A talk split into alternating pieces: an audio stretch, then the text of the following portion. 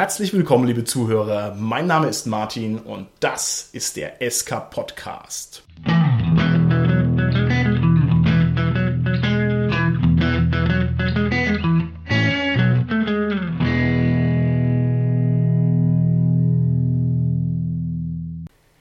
Der Podcast Unendliches Gerede. Wir schreiben das Jahr 2016. Dies sind die Abenteuer des Raumschiffs SK Podcast, das mit seinem vier Mann starken Cast eine knappe Dreiviertelstunde unterwegs ist, um neue Themen zu erforschen, neue Ideen auszudiskutieren und neue Abenteuer zu erleben. Viele Lichtjahre von der Erde entfernt dringt die SK Podcast in Folgen vor, von denen kein Mensch je zuvor gehört hat. Martin, was ist denn hier los? Oh Mann, wie schaut's denn hier aus? Spielst du schon wieder Captain? Magst du nicht lieber Podcast-Moderator machen? Ja, okay. Also gut, also gut. Dann machen wir halt doch lieber Podcast. Mann, Mann, Mann, Mann, Mann.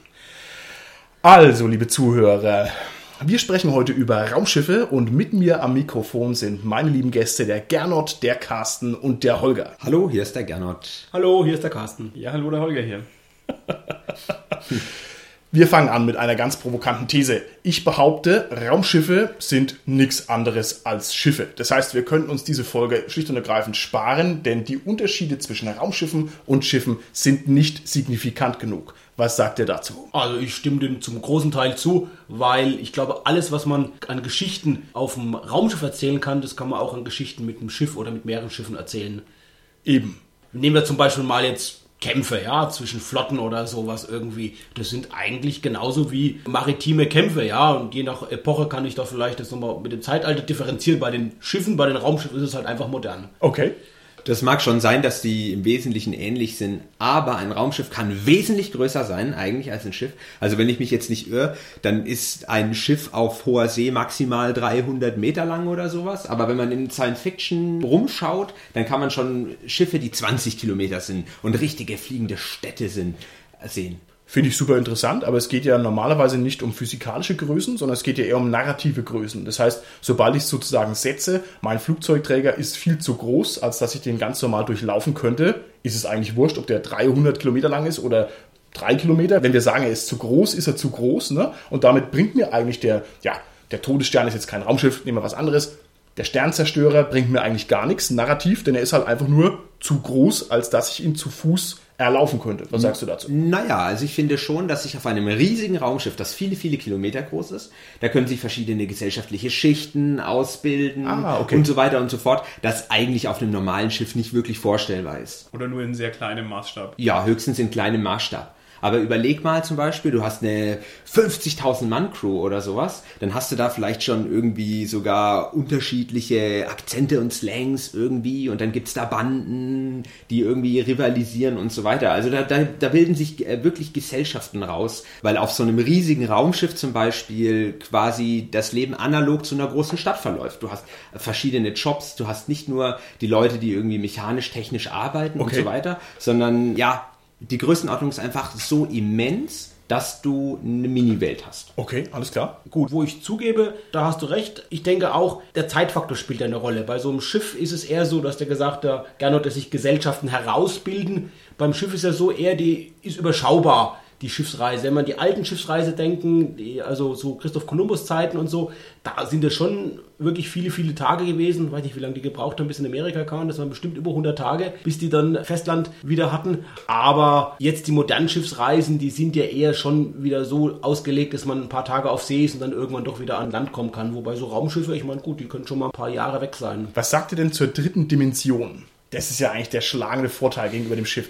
Ist es relevant genug oder ist es eigentlich Quatsch? Also bringt's das? Das lässt sich natürlich im Spiel immer schlecht darstellen, weil du hast ja dann zum Darstellen die Tischoberfläche und die ist halt wieder zweidimensional. Also du musst es ja irgendwie runterbrechen, sonst wird deine Darstellung zu komplex. Ja. Oder zumindest deine Vorstellungskraft reicht vielleicht nicht mehr aus und du musst es irgendwie darstellen und das ist halt schwierig in 3D. Ich muss sagen, ich habe schon lange kein richtig schönes Raumschiff-Computerspiel mehr gespielt, aber ich weiß noch, das nervt ein bisschen, sogar wenn es dreidimensional ist. Also sozusagen die dritte Dimension noch so geometrisch, vektormäßig zu beherrschen, ist irgendwie schon ganz schön anstrengend und bringt's gar nicht mal so arg.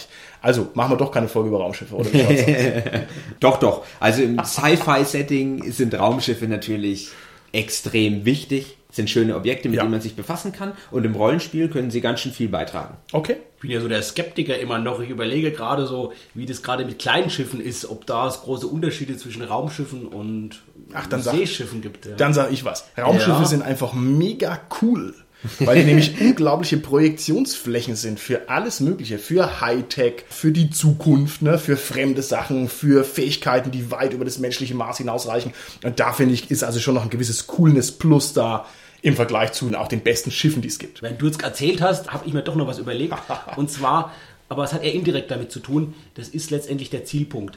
Wenn ich einen Zielpunkt jetzt habe, ist es ja eher eine Insel oder so. Die kann auch in einem historischen Setting, in einem Fantasy-Setting, kann das auch ein unbekanntes Land sein. Aber mit Raumschiffen, ich komme halt einfach ganz woanders hin. Ich komme auf ganz ferne, weite Ja, Planeten. ja. Und das kann ich so mit Schiffen in dem Ausmaß, eine ganze neue Welt letztendlich riesig entdecken oder so, ist eher eingeschränkter. Naja, gut, die Santa Maria mit Kolumbus, ne, weiß ich auch nicht. Also das ist schon auch eine neue Welt, aber ich weiß, was du meinst. Ja, oder, oder du bei, bei, bei, Ja, bei ja. Schwarze Auge oder ja, also es muss von dem Kontinent es hergeben, dass ich da Ja, was Neues ja. habe, was ich entdecken kann. Genau, und weil der Weltraum eigentlich so riesengroß ist, kann ich, wie du es vorhin schon gesagt hast, jahrelang irgendwie in eine Richtung fliegen und dann bin ich ganz woanders und dann findet mich höchstwahrscheinlich auch kein anderer mehr. Das ist vielleicht noch so ein Punkt, der gerade fürs Rollenspiel relevant werden könnte.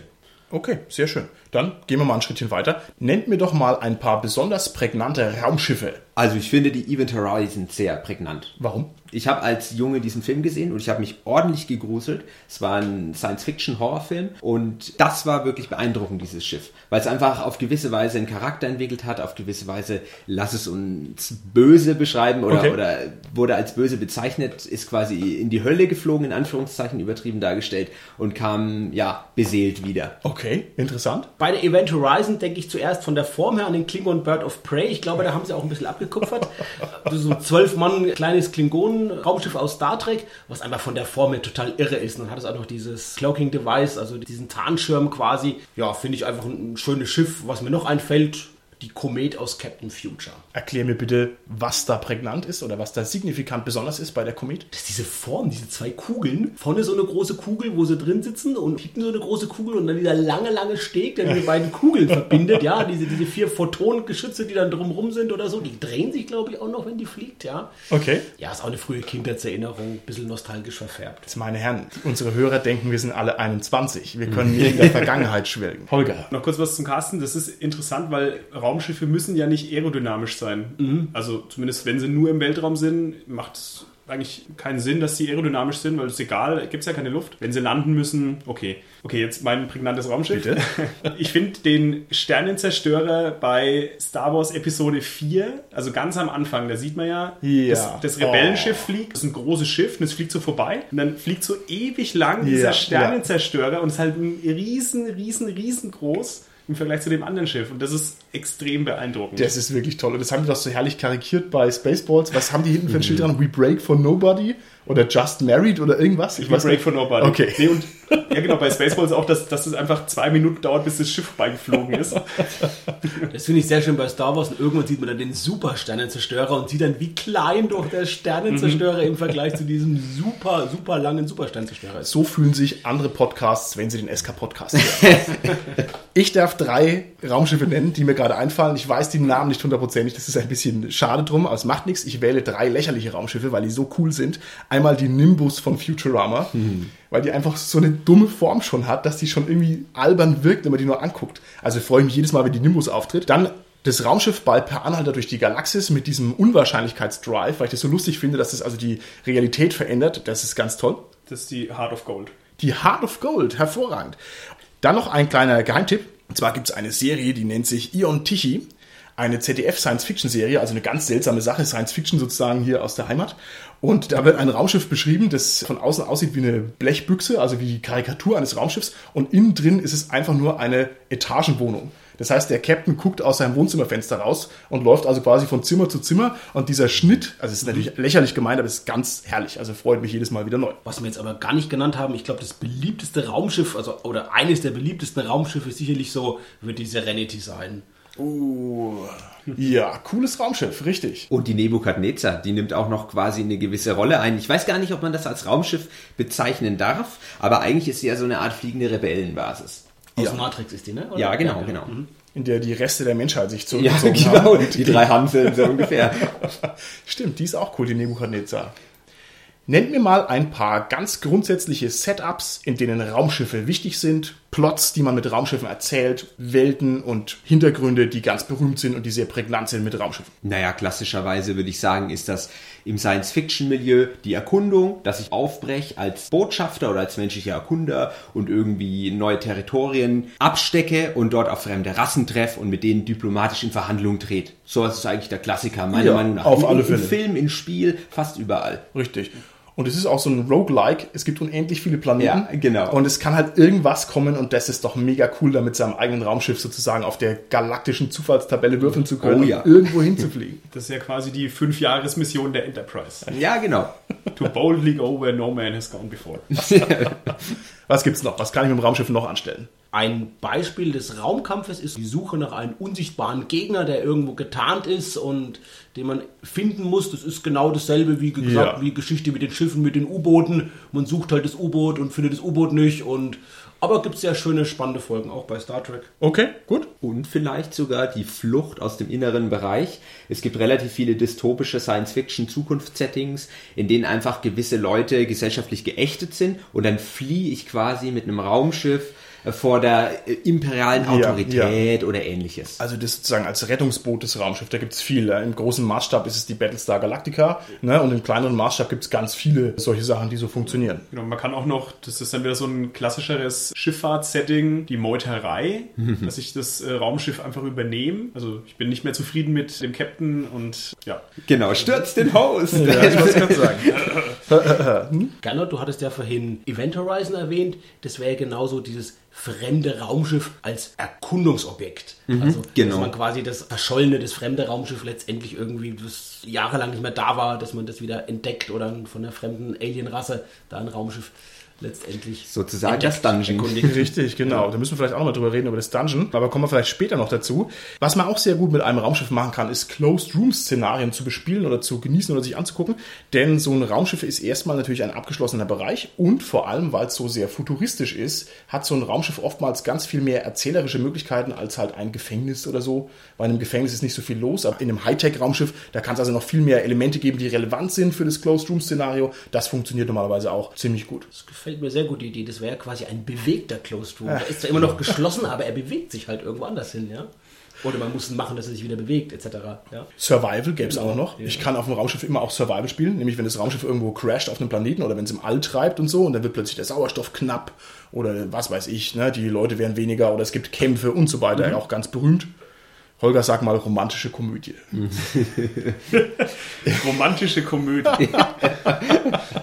Es kommt viel zu selten vor. Das ja? Traumschiff, so oder ein Vergnügungsschiff. ja? nein. Die Vergnügungsschiffsreise. Doch, die gibt's, die kennen wir aus Battlestar Galactica und so auch. Also genau, wo die Leute quasi so eine Vergnügungs So eine Rentnerschaukel. Raumschiff, ja genau sind, ne? so ein Luxusraumschiff.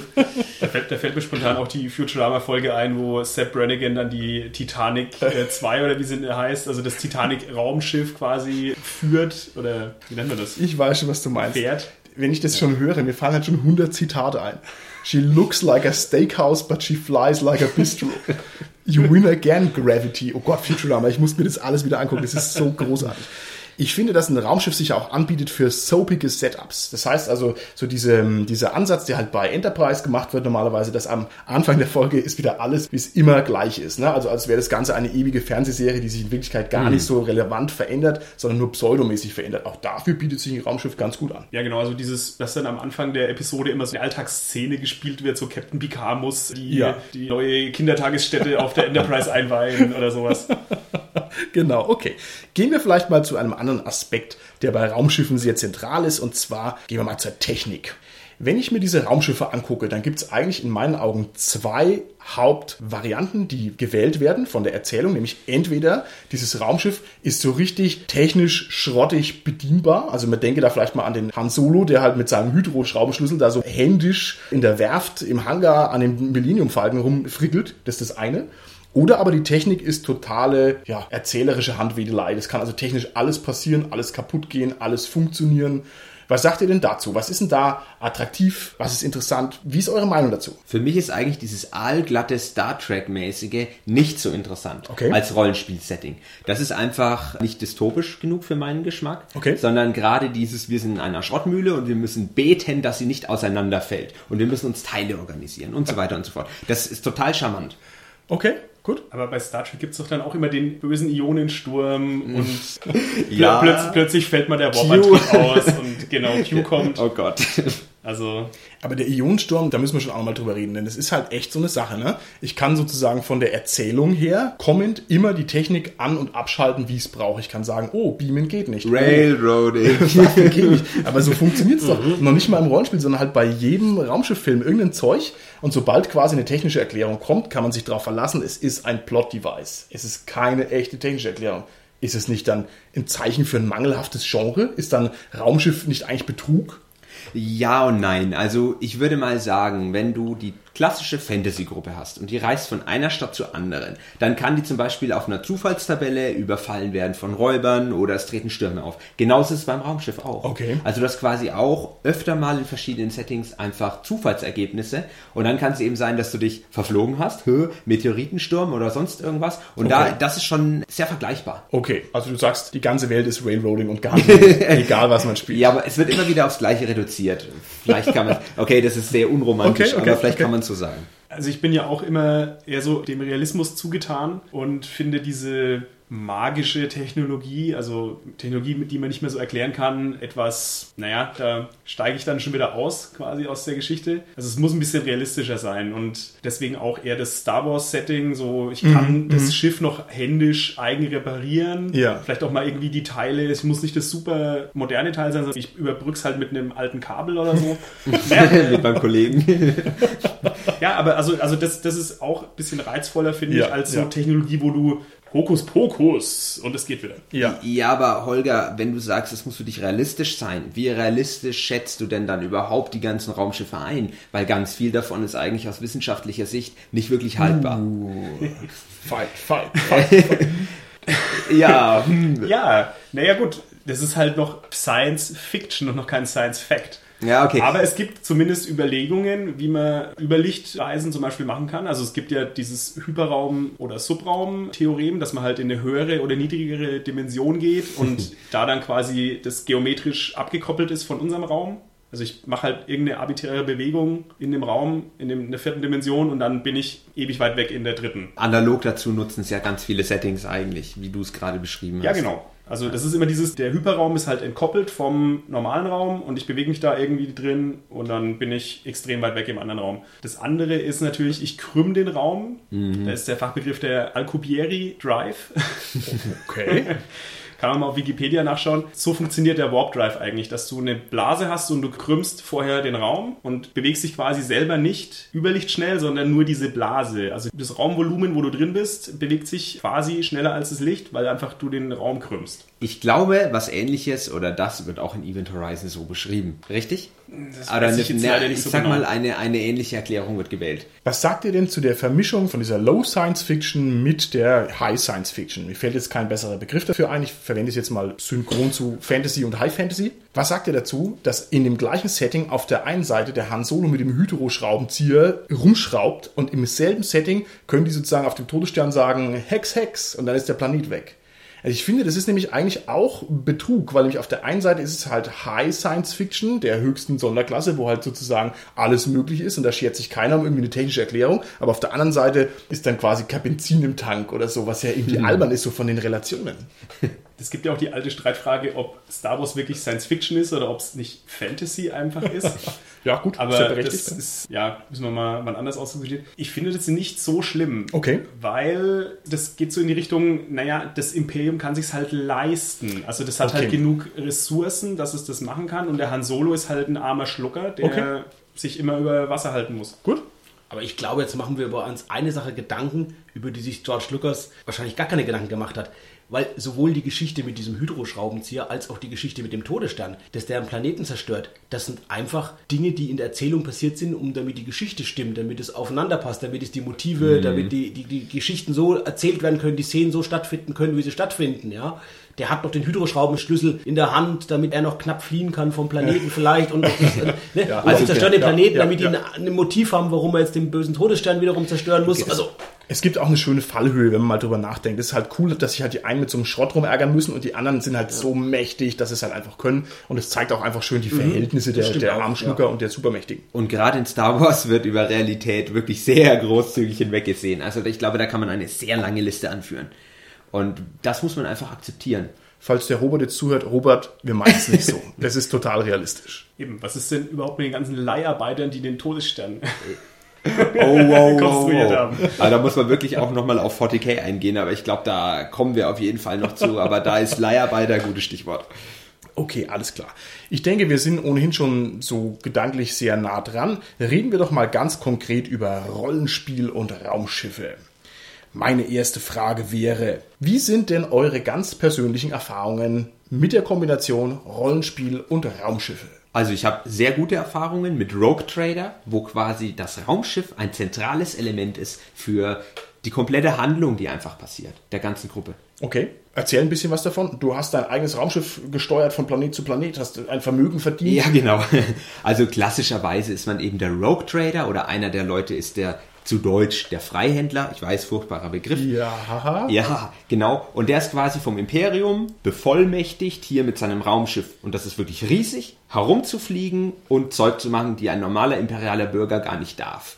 Und der ist klassischerweise ein wirklich sehr, sehr mächtiger und reicher Adliger. Das entbehrt jeder Vorstellungskraft. Den kann man ungefähr gleichsetzen mit einem König Okay. aus der Geschichte. Also so sind die Größenordnungen. Und seine Gruppe, das sind quasi Offiziere und Vertraute, die ihm quasi helfen. Und diese ganze Gruppendynamik, die wird daher gesteuert, dass jeder quasi so sein Kompetenzfeld hat. Aber letztendlich liegt klassischerweise die Entscheidungsgewalt beim Rogue Trader. Da reden wir vielleicht gleich nochmal drüber, über diese Rollenspielstrukturen, weil es super interessant ist. Ich würde aber gerne wissen, die Serenity transportiert Kühe von einem Planeten zum anderen. Das kannst du auch machen? Rogue Trader. Ehrlich? Hast ja, du kannst du dann auch machen. eine Billion Kühe an Es, Bord? es, oder was? es gibt sogar ein relativ bekanntes Schiff aus dem 40k-Universum, die Bountiful Beast. Das ist quasi ein verfluchtes Schlachterschiff. Das ist quasi so, so richtig aus, aus einem Albtraum herausgeborenes Schiff, auf dem gruselige Sachen passieren. Okay. Und also ja, da kommt wieder dieser Horroraspekt rein, gerade bei Rogue Trader. Weil Okay. ja dieser Warp-Raum quasi so ein bisschen, ja, dämonisch oder, oder böse und verrückt und der physikalischen Grundlage entbehrt. Ich muss sagen, ich würde mir Rogue Trader sofort kaufen, wenn es keine 60 Euro würde. Herzlichen Dank für die Preisgestaltung. Ja. Ich muss sagen, 60 Euro Versteh ist mir zu teuer. Ja, ich bin schon relativ früh im Kontakt mit Rollenspiel und Raumschiffen gekommen. Ich war in jungen Jahren ein großer Star Trek-Fan und bin dann auch zum Rollenspiel gekommen. Das war dann klassisch, hatte ich glaube ich schon an anderer Stelle gesagt, das Schwarze Auge. Und eines der allerersten Abenteuer, das ich da gespielt habe, war das Abenteuer Borbaras Fluch.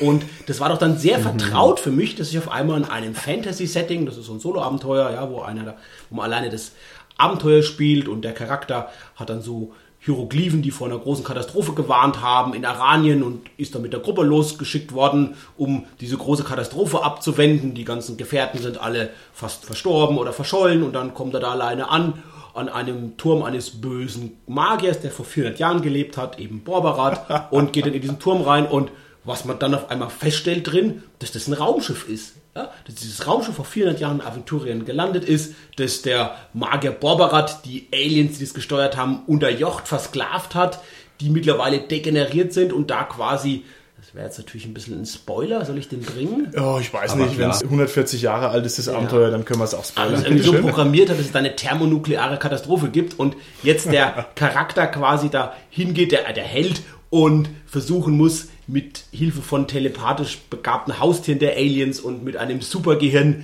in diesem Raumschiff quasi das wieder umzuprogrammieren und dem zu verhelfen, dass das Raumschiff wieder starten kann und wegfliegen kann. Ich habe ungefähr 200 Fragen jetzt. 198 davon sind, ist das ein Witz?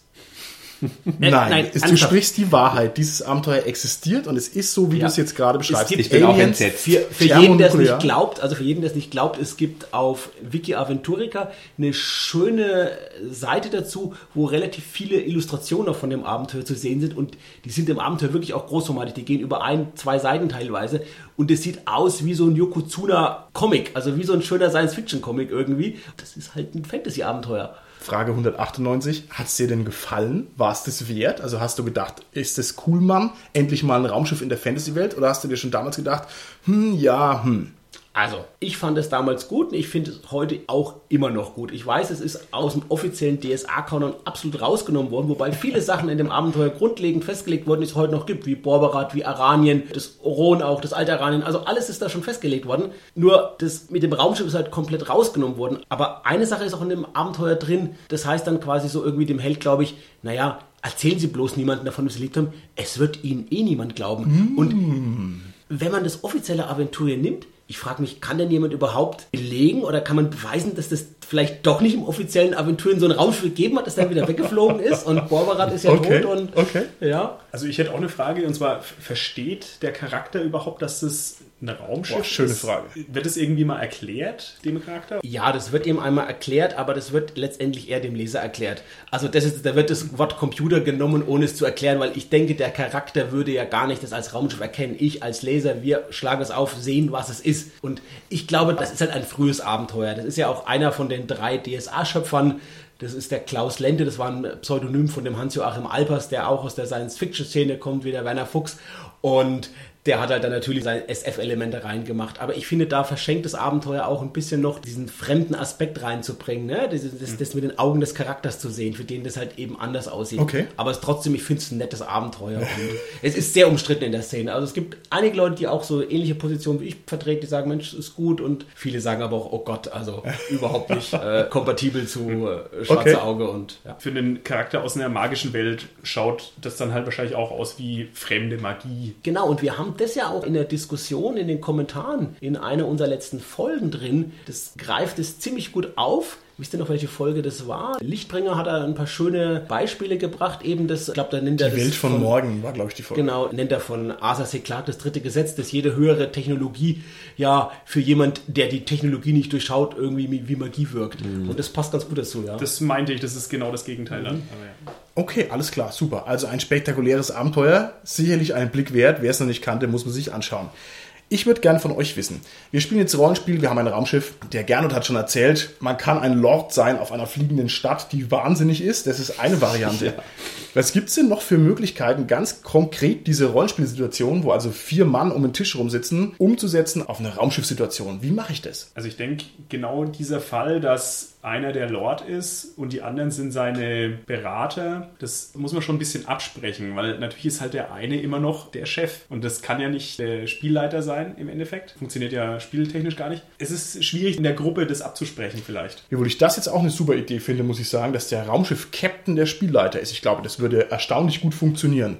Wenn man also sozusagen um seinen Captain rumdanzt als Spielerfigur. Ich glaube, das ist clever, weil dann die Plots auch gut gesteuert werden können. Aber gut. Das ist mir ehrlich gesagt zu viel Railroading, weil mit dem Raumschiff habe ich gerade diesen Open Universe Ja, Vorteil, ja, sowas ja, wie stimmt. Energie zum Planet XY und den verliere ich dadurch. Aber ich finde, was der Holger gemeint hat, man kann auf zwei verschiedene Weisen damit umgehen. Man kann akzeptieren als Rollenspieler, ich habe diese Position nicht und kann das rollenspielerisch eben ausprobieren, erleben und erfahren. Oder aber ich kann mich outgame ein bisschen einigen und dann ingame handeln. Das ist einfach je nach Geschmack. Das klappt auf jeden Fall mit diesen verteilten Rollen sehr gut, wenn ich einen One-Shot spiele. Da klappt es Ja, auf jeden ja, Fall. ja. Darüber hinaus, für Kampagnenspiel bin ich trotzdem auch ein sehr großer Fan von Gruppenkonzepten. Und dadurch habe ich ja ein Gruppenkonzept. Ich würde es, wie Gernot gesagt hat, eben, ich würde mich outgame einigen, würde es besprechen, würde sagen, wer macht welche Rolle, jede muss seine Berechtigung haben, jeder Charakter muss in gewissem Sinne in den Abenteuern, in dem Raumschiff eine gewisse Macht haben, auch eine Funktion haben oder was bewirken können. Aber natürlich würde ich den Captain auch auf jeden Fall einen der Spieler besetzen. Es erfordert vom Spielleiter mehr, aber wenn es gelingt, ist es, glaube ich, vom Spielerlebnis für die Spieler viel besser. Okay. Es gibt da noch andere Varianten, wie man das überhaupt macht. Wir haben es jetzt gar nicht so ausgesprochen, aber die allgemeine Vorstellung ist doch eher so dieses Star Trek Setup. Und zwar also, dass nicht einer der halbgöttliche Lord ist, sondern dass einer der normale Captain ist und dann hat er seine Offiziere. Ich würde sagen, das ist eine normale Grundaufstellung für ein Raumschiffabenteuer. Ne? Man kann sogar noch tiefer stapeln und sagen, man geht in dieses typische Star Wars, Rebellen, Outlaw Setup rein Mhm, und ist einfach ein Schmuggler. Man ist einfach drei, vier Leute auf einem Raumschiff, die Oh. äh, Zeug, keine Medikamente Also schmuggeln oder sonst wie. Gauner auf dem Schiff, wo gar Richtig. nicht so dieses, äh, die gar nicht aufgestellt sind, sondern wo jeder halt tut, was er tut. Ne? Oder, Genau, oder wieder Firefly slash Serenity, so, ich sag mal, Pseudo-Robin Hood-mäßig, dass Mhm, ich vielleicht auch irgendwie den Unterdrückten helfe und so weiter und so fort. Das geht natürlich auch alles. Okay. Also bei so einem kleinen Setting, da bilden sich natürlich automatisch so ein bisschen die Rollen raus, weil es gibt halt einen, der vielleicht sich ein bisschen besser durchsetzen kann, das ist dann eher der Captain und es gibt halt einen, der kann besser reparieren, das ist dann der Ingenieur und so. Also du brauchst es ja und es entwickelt sich meistens eh schon so. Ich möchte es nochmal unterteilen. Also es gibt einmal die Variante, dass jeder richtig anpackt auf dem Schiff. Und da gibt es dann auch wieder zugeordnete Rollen oder es sind halt lauter Assis auf dem Schiff oder was. Die beiden Varianten gibt es, aber es gibt ja auch die Kommandoebene, wo sozusagen der Ingenieur, der hat ja seinen Stab an Ingenieuren unter sich und der Waffenoffizier, der hat ja seine Waffenmeister oder was unter sich. Wie soll man das denn ordentlich spielen? Wie verhindere ich denn, dass der Ingenieur die ganze Zeit im Maschinenraum rumkrebst, wo er nämlich eigentlich hingehört?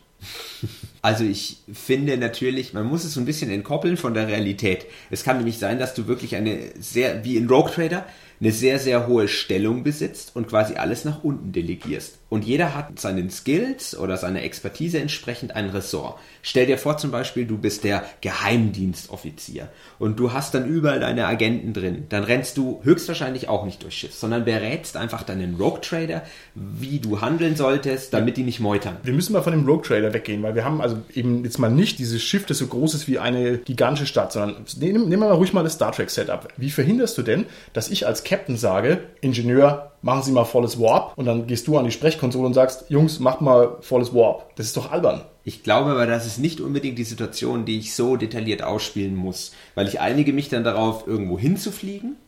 Okay. Und wenn ich zum Beispiel im Kampf bin, dann hat jeder wieder seine Rolle und seine Position, weil man hat ja wieder eine Zeit oder eine Rundenanzahl, die runterzählt. Und der Captain, der kann auch nur eine Sache machen. Also das heißt dann, der Ingenieur macht die Reparaturwürfel im Kampf. Das Genau, ist dann dessen genau, Job, der so repräsentiert ungefähr. quasi die Okay, Crew. okay, alles klar. Also das ist ja auch ein Storytelling-Problem. Du musst ja immer deine Hauptcharaktere sehen. Also bei Star Trek ist es immer das gute Beispiel so, ja, die Außenmission, das ist natürlich immer der Captain und es ist immer irgendwie der halbe Kommandostab. Weil Und- die mutigsten sind, Holger. Deswegen sind die in der, sind die die Kommandeure. Genau, und dann schießt, schießt mal einer drauf und dann ist das Raumschiff führungslos. Also es macht halt wenig Sinn, wenn man mal drüber nachdenkt, aber Storytelling-mäßig ist es natürlich eine Notwendigkeit. ich finde es noch viel lächerlicher.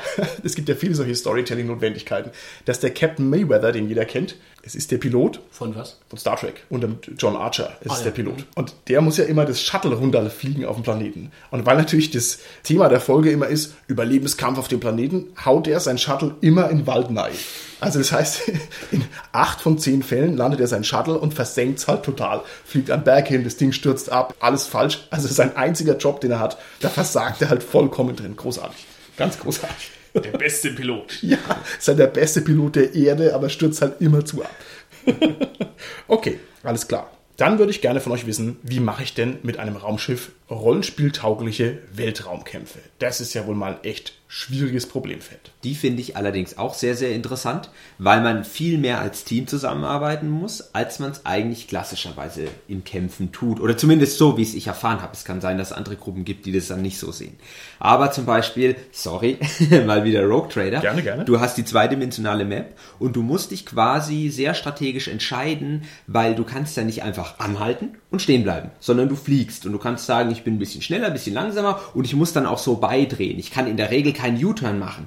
Und dann muss ich auch noch Torpedos rausfeuern, die dann zum Beispiel eine gewisse Geschwindigkeit haben und in drei Runden irgendwo sind und explodieren. Und dann muss ich etwa vorausahnen, wo da der Feind sein wird. Und das ist total spannend. Und das ist dann so eine Art Vektorspiel, wie, wie heißt dieses moderne Tabletop-Spiel? Redest du jetzt von X-Wing? Ja, genau. Das ist wie X-Wing. Ja. Also so vom Grundprinzip her. Doch, also ich möchte es jetzt nicht Okay. komplett gleichsetzen, Okay. aber es hat gewisse Elemente, genau. sehr und gut. auch in Rogue Trader gibt's nicht nur die Torpedos, ich kann auch direkt mit Laserbatterien feuern und so weiter und so fort. Aber gerade das macht es extrem interessant und gibt so eine taktische Note mit, die es normalerweise nicht gibt im Rollenspiel. Ja, das finde ich persönlich jetzt auch sehr viel schöner, wie du das erklärst, als dieser Quatsch mit der Job der Helden ist es, den Plasma-Torpedo richtig zu kalibrieren, damit er die Schildfrequenz so erwischt, dass er durchgeht. Weil das könnte man ja auch so machen. Dann sind es eher diese Handwedel-Meister-Story-Plot-Device Gizmo-Kämpfe, die sind irgendwie schwach, finde ich. Ich finde auch, Gernot, das ist eine tolle Sache, das so, so mit dem Tabletop quasi auf eine andere Ebene zu bringen. Was man da, denke ich, immer aber bedenken muss, ist die Immersion des Spielers, der durch die Augen des Charakters Oh, sieht. ja. Weil in dem Moment sieht er nicht mehr das Spiel mit den Augen des Charakters, da sieht er wieder das Spiel mit den Augen des Spielers, der quasi von oben herab die Ja, Raumschiffe ja, sieht. ja.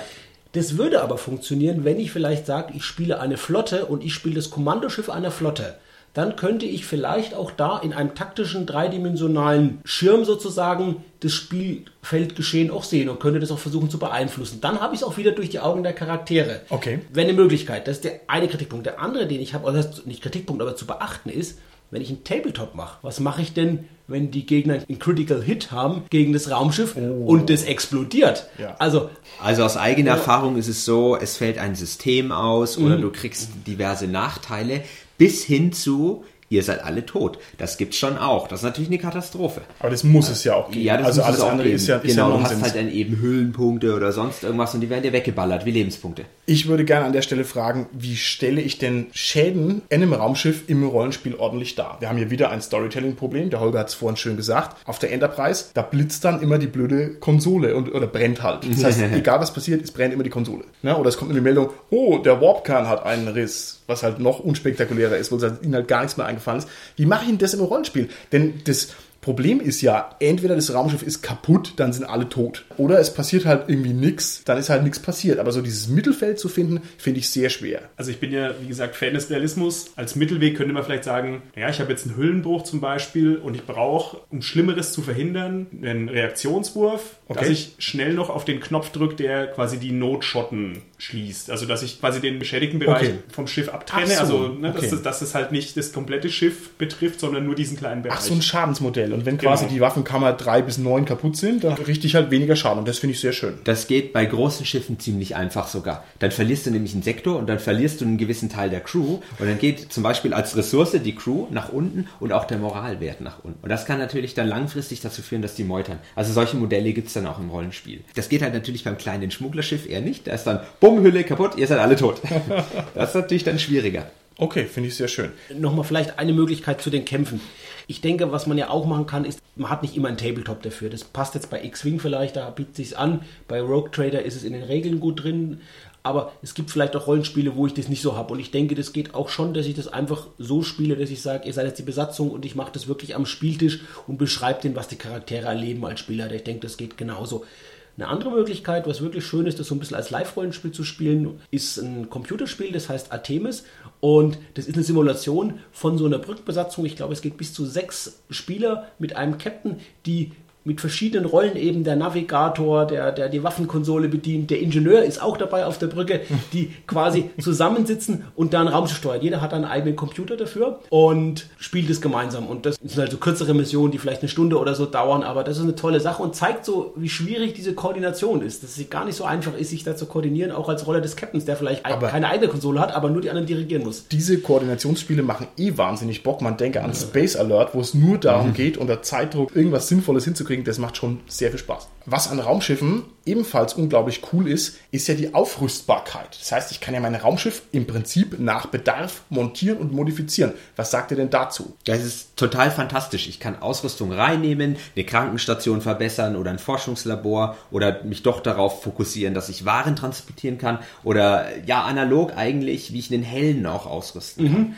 Und das ist so ein so ein Heimatsgefühl, wie so eine kleine Homebase Ja, von den ja. Charakteren, die da spielen. Und das macht wirklich wahnsinnig Spaß, sich um das Schiff zu kümmern. Okay. Und das Schöne dabei ist, das ist ja was Gemeinsames. So tut jeder sein Held möglichst. Ich will das Artefakt haben, ich will die Rüstung haben, ich die Waffe. Und so, wir wollen gemeinsam das haben für unser Raumschiff. das Das, ist eine schöne verbindende Sache. Das stimmt. Ja, Martin, wir können ja die SK Podcast auch mal aufrüsten. Geld genug hätten wir. Genug hätten wir wirklich, ja. Aber was, was wollen wir denn machen? Krankenstation verbessern oder das Holodeck endlich mal reparieren? Darf ich was Fieses sagen? Komm, wir kaufen uns mal coole Sessel. Das ist echt notwendig. Vielleicht sollten wir das einfach mal die Hörer entscheiden lassen. Also, liebe Hörer, was soll man denn machen? Die Krankenstation mal verbessern oder das Holodeck reparieren? Oder die Rolle des Kommunikationsoffiziers etwas noch optimieren. Wow, wow. Oder den ganzen verdammten Cast durch Androiden austauschen. genau. Dann sind wir jetzt auch schon wieder ganz schön lange dabei. Ich hätte für euch noch eine Abschlussfrage zum Ausklang dieser Folge. Wir haben jetzt darüber gesprochen, fünf Mann zusammen ergeben eine Raumschiff-Crew. Eigentlich könnten wir ja auch sagen, intelligent genug sind die modernen Raumschiffe. Es könnte ja auch einer das Raumschiff spielen.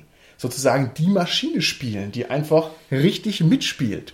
Und jetzt stellen wir uns einfach mal vor, ihr würdet sozusagen in so einem Raumschiff-Setup als Mitspieler in der Abenteuergruppe die Rolle des Raumschiffs übernehmen. Welche Raumschiff-Persönlichkeit wärt ihr denn? Gernot. das ist eigentlich ganz schön übel, weil die Besatzung ist total ausgeliefert. Allerdings. Ich würde einfach irgendwo hinspringen zu einem Planeten, der mir gefällt, wo es eine tolle Werft gibt, wo ich repariert werde. Meine Crew ist mir egal. Egoistisches Raumschiff. Ja, Sauber, genau. alles klar. Carsten? Ich würde ein Raumschiff von dem Planeten Riegel 7 spielen, das durch ein lebendes Gehirn gesteuert wird. Und dieses lebende Gehirn hat einer Person gehört, die früher in einer anderen Welt Borbarat hieß. Stille. alles klar. Holger? Also ich wäre wahrscheinlich so das feige Raumschiff mit dem, mit dem extrem großen Antrieb, das immer wegfliegen würde, wenn irgendwas passiert. Jawohl. Alles klar. Ich wäre, glaube ich, albern. Sobald jemand einen Knopf drückt, würde ich anzeigen, bitte drücken Sie keine Knöpfe. Den Gag einfach in alle Ewigkeit. Oder den Boxhandschuh so raus. So bang. Okay, alles klar. Dann sind wir an der Stelle raus. Bis zum nächsten Mal. Tschüssi. Tschüss. Ciao.